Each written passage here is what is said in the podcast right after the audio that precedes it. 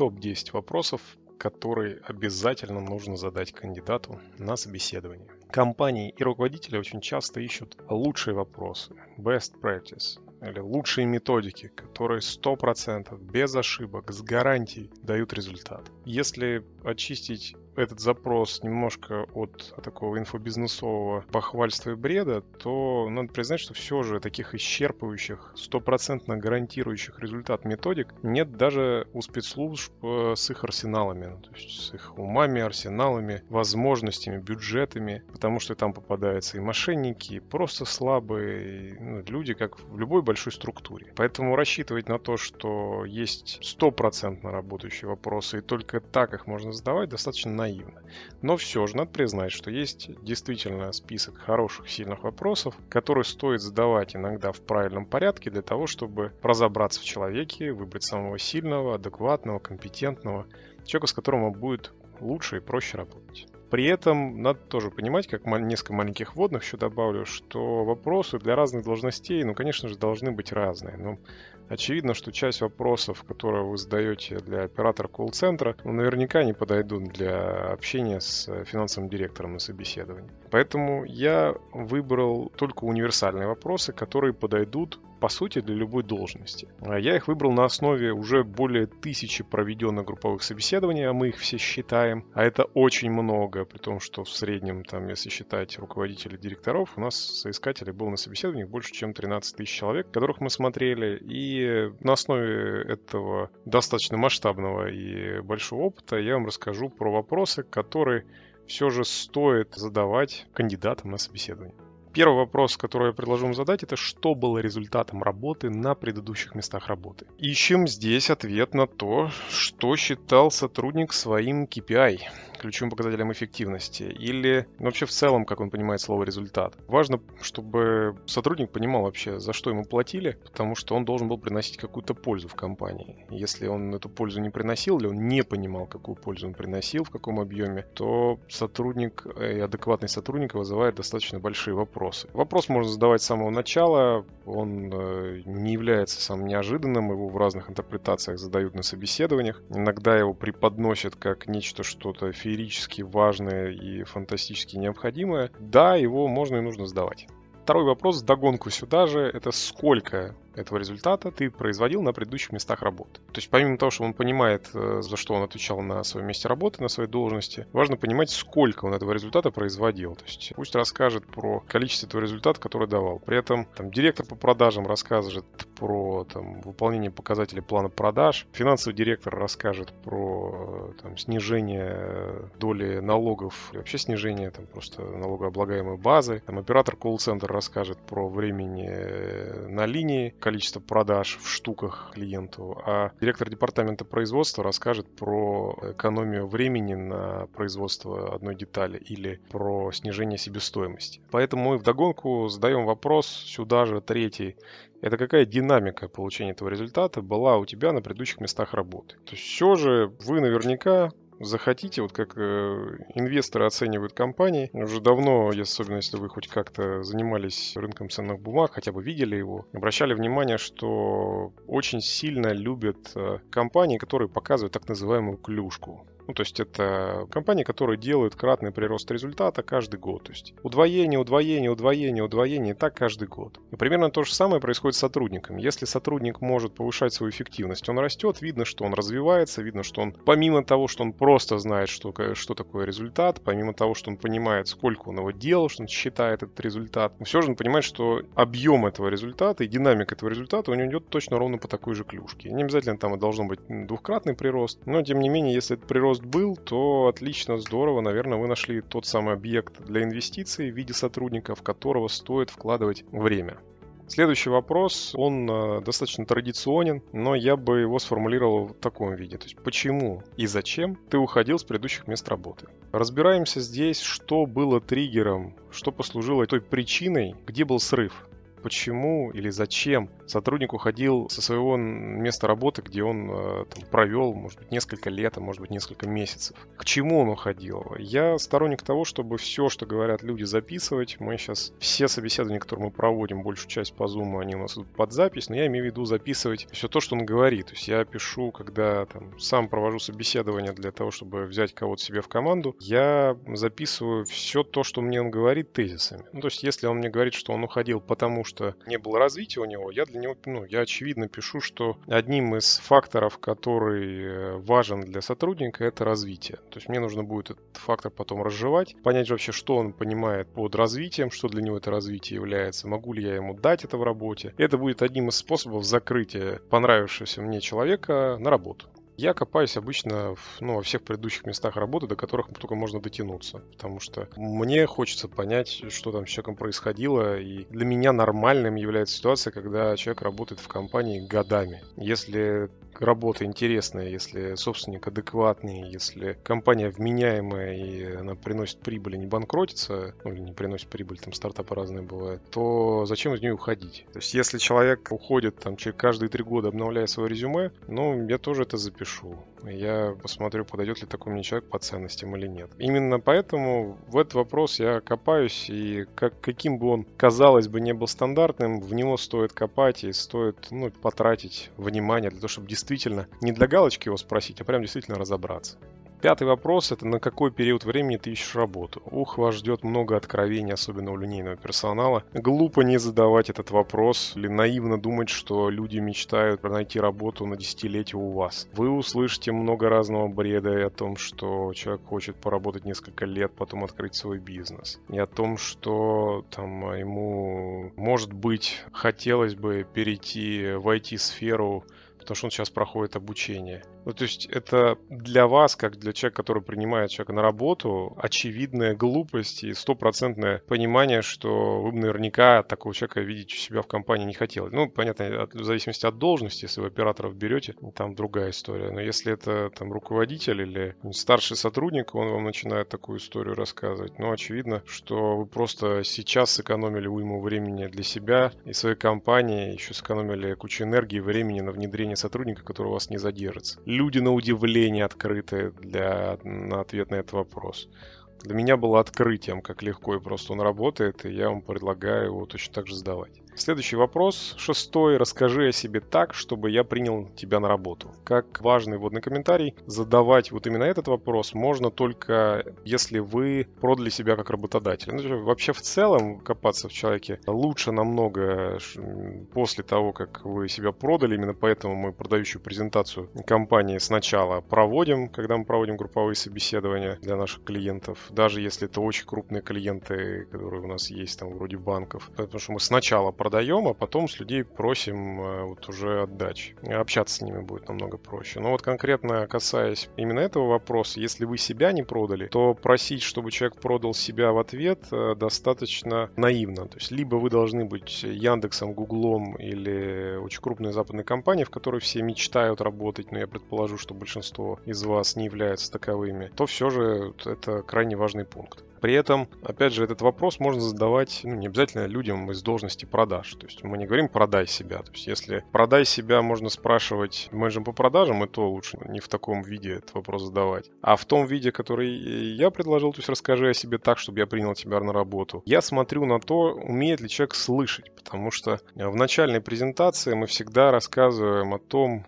кого мы ищем, под какие задачи, под какие цели. И если человек обладает достаточным уровнем интеллекта, то ответ на этот вопрос очень простой. Человек заводит ответ в сторону того, что вы сказали, вот такие цели есть, а я вот именно тот человек, который может этих целей достичь, потому что у меня был такой-то результат, такой-то опыт, и вообще я только этим и занимался. Этого будет достаточно, ничего сверхъестественного здесь ждать на ответ не нужно, но, к сожалению, по моей практике, процент э, таких людей, которые могут сказать что-то подобное, вот как я сформулировал выше, они, ну, я бы оценил меньше 1%. Ну, то есть это очень хороший вопрос для должностей продаж, это очень хороший вопрос для любой остальной должности, потому что он достаточно прост и очень здорово подсвечивает адекватность, умение слышать и слушать, что является критичным для любой должности, потому что если человек не слышит ваши вопросы или не слышит ваши задачи, или интерпретирует их не так, как в целом вы привыкли видеть, имея адекватное окружение, то ему точно не место в вашей компании. При этом в этом же вопросе люди часто рассказывают о том, как они росли в компании. То есть они показывают динамику развития. Ну, то есть это отлично, если человек может об этом сказать, и отдельно об этом спрашивать даже не нужно, потому что вот рассказ о том, как человек рос по должностям в компании, по обязанностям, он обычно бывает здесь. Это отличный вопрос, очень важный. Я бы не задал его ни в коем случае первым и задал бы только после того, как вы себя продали.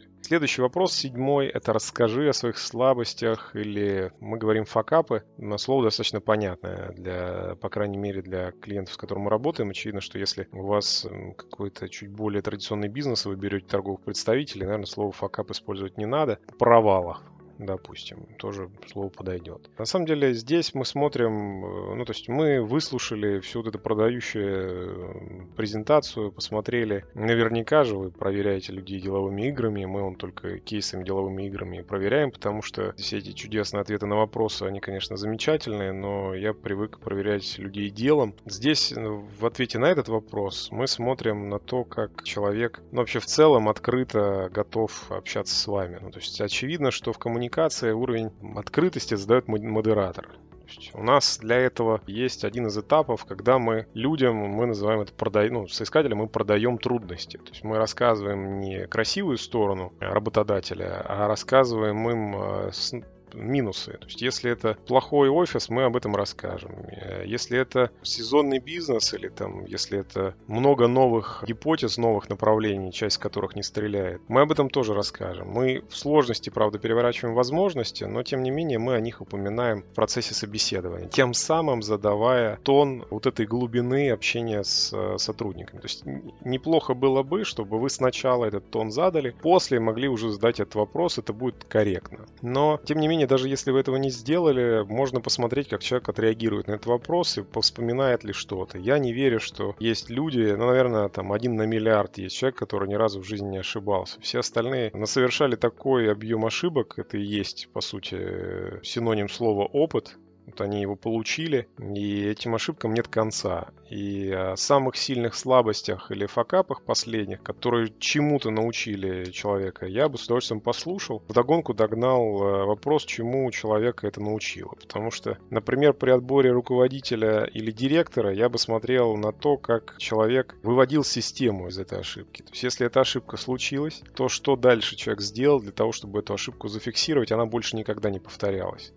Если человек не может ответить на этот вопрос, ну, это просто не директор, а какой-то человек, который хочет им быть, потому что ну, основная его задача — это заводить все, что возможно в систему, заводить в систему, чтобы ни одна ошибка не повторялась дважды. Поэтому этот вопрос очень важен. Для линейных сотрудников важно хотя бы, как они в целом относятся к этому, как они интерпретируют эти факапы, что они корят себя, они винят кого-то, ну, какую-то третью сторону, или они берут ответственность за этот провал, этот факап на себя, это уже неплохо будет. Я уже не говорю о том, что им в систему нужно это заводить. Но вопрос очень важный, очень ценный. Не задавать его тоже, наверное, было бы плохо. Ну, не то, что плохо, наверное, задать его лучше, чем не задать. Следующий вопрос. Что скажет тебе руководитель, когда я позвоню для сбора рекомендаций про тебя?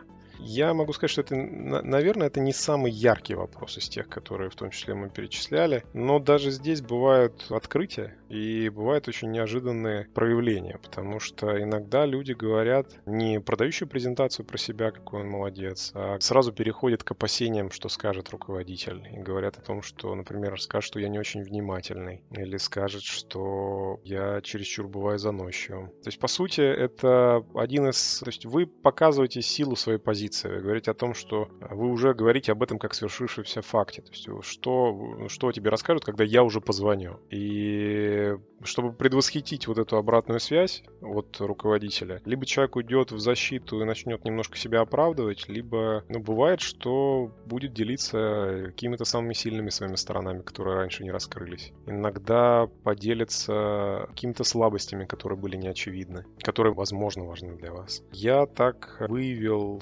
сотрудника, которому я отказал на собеседовании, который сейчас является нас старшим сотрудником отдела продаж. Я понял, что именно этот вопрос вытянул меня на то, что сотрудник очень сильный. Хотя он не такой, как, наверное, я привык видеть в, на этой должности. Но это очень мудрый, правильный, хороший вопрос, стоит его задавать. Девятый вопрос – это сколько тебе нужно платить минимум, цифра, ниже которой ты не опустишься. Вы удивитесь.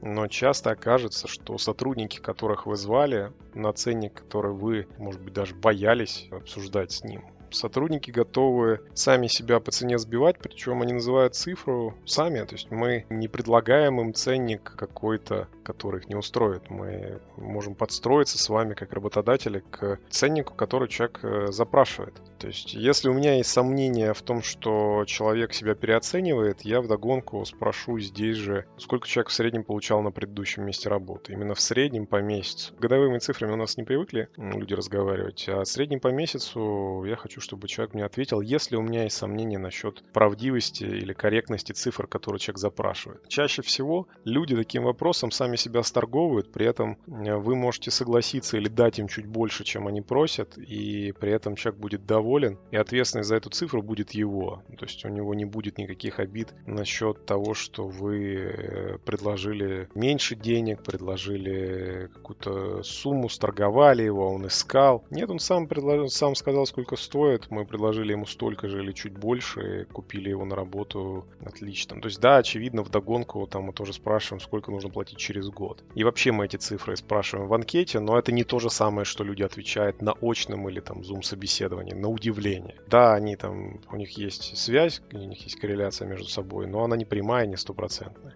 Поэтому именно поэтому мы этот вопрос и задаем.